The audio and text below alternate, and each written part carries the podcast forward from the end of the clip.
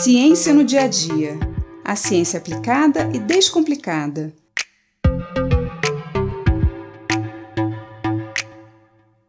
Durante o verão, é normal nos expormos mais ao sol, e isso nos faz muito bem.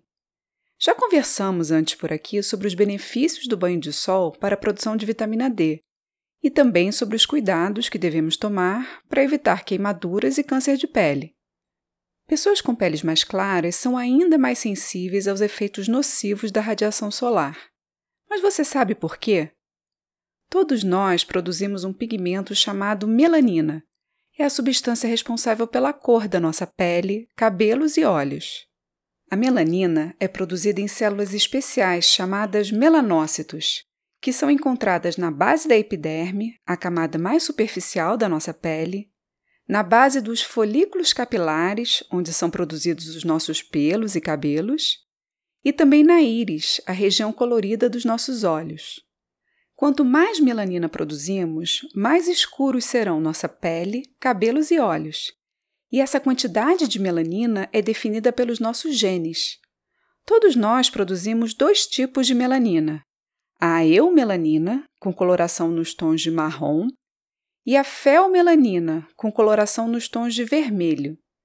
E temos vários genes que definem a combinação e a quantidade de melanina que produzimos. Por isso, temos essa grande diversidade de tons de pele, cabelos e olhos entre as populações humanas. A melanina que produzimos nas células da nossa pele é muito importante para nos proteger dos raios ultravioleta. Ela absorve essa radiação e impede que ela chegue ao nosso DNA. Por isso, pessoas com pele mais escuras estão mais protegidas das queimaduras solares e do câncer de pele. Por outro lado, a melanina também reduz a penetração da radiação necessária para a produção de vitamina D. Assim, pessoas com pele mais clara devem se proteger mais se vivem em locais muito ensolarados, como na região tropical. E pessoas com pele mais escura devem monitorar a sua produção de vitamina D e, eventualmente, complementar essa produção com suplementos vitamínicos se elas vivem em locais de menor incidência solar, como nas regiões temperadas e polares.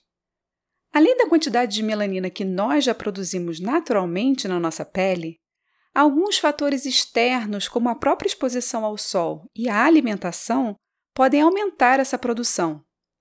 É o que acontece quando nos bronzeamos depois de um dia na praia ou na piscina.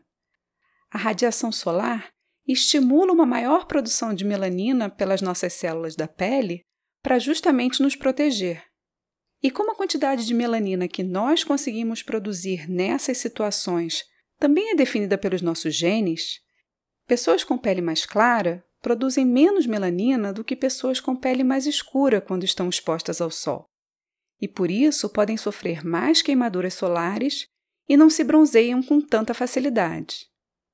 Alguns estudos têm mostrado que substâncias como os carotenoides, presentes em vegetais alaranjados como a cenoura, a abóbora, o mamão e a beterraba, e também em folhas verdes escuras como brócolis, a couve e o espinafre, também estimulam a produção de melanina e ajudam na proteção contra a radiação solar. Mas, independente do seu tipo de pele, é muito importante usar filtro solar sempre que tiver que se expor ao sol e evitar os horários de radiação mais intensa, entre as 10 horas da manhã e as 4 horas da tarde. Nenhum tipo de pele, por mais escuro que seja, está 100% protegido da radiação ultravioleta.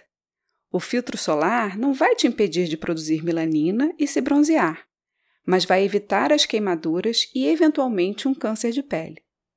Aproveite o sol, mas com moderação e principalmente sem aglomeração. Eu sou Mariana Guinter, bióloga e professora da Universidade de Pernambuco, e esse foi mais um Ciência no Dia a Dia.